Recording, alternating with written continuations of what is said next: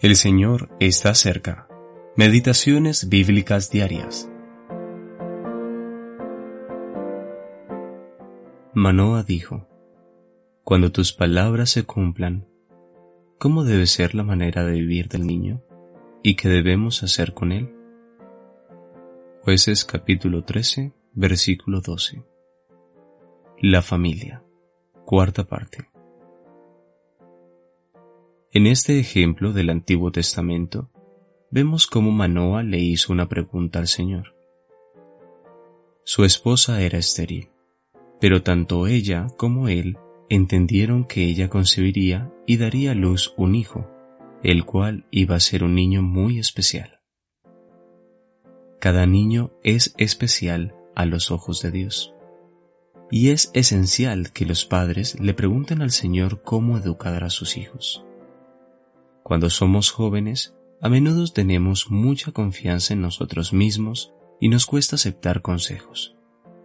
Por otro lado, aquellos que son más propensos a aconsejar no dan siempre los consejos más sabios o no los dan de forma adecuada. Pero una cosa es cierta, el consejo de Dios es gentil y amoroso, no es áspero, sino muy efectivo y digno de confianza. Fíate de Jehová de todo tu corazón y no te apoyes en tu propia prudencia. Reconócelo en todos tus caminos y Él enderezará tus veredas. Proverbios capítulo 3 versículos 5 y 6.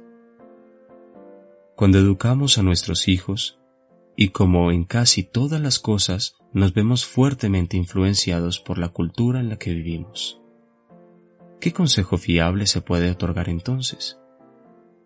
La Biblia, la palabra de Dios, pasa por encima de todas las culturas y es una guía segura e indispensable.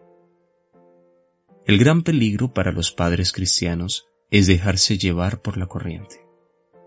Hay muchas voces contradictorias, cada una tratando de captar nuestra atención, pero rara vez se pone atención a la voz apacible y delicada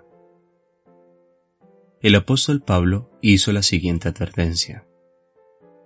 Temo que vuestros sentidos sean de alguna manera extraviados de la sincera fidelidad a Cristo. Segunda de Corintios, capítulo 11, versículo 3. Ninguno de nosotros podría decir que ha alcanzado las elevadas exigencias de Dios. Sin embargo, sus exigencias no cambian. Su punto de referencia es Cristo y Él no cambia.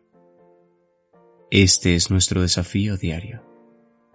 No que lo haya alcanzado ya, ni que ya sea perfecto, sino que prosigo por ver si logro asir aquello para lo cual fui también asido por Cristo Jesús.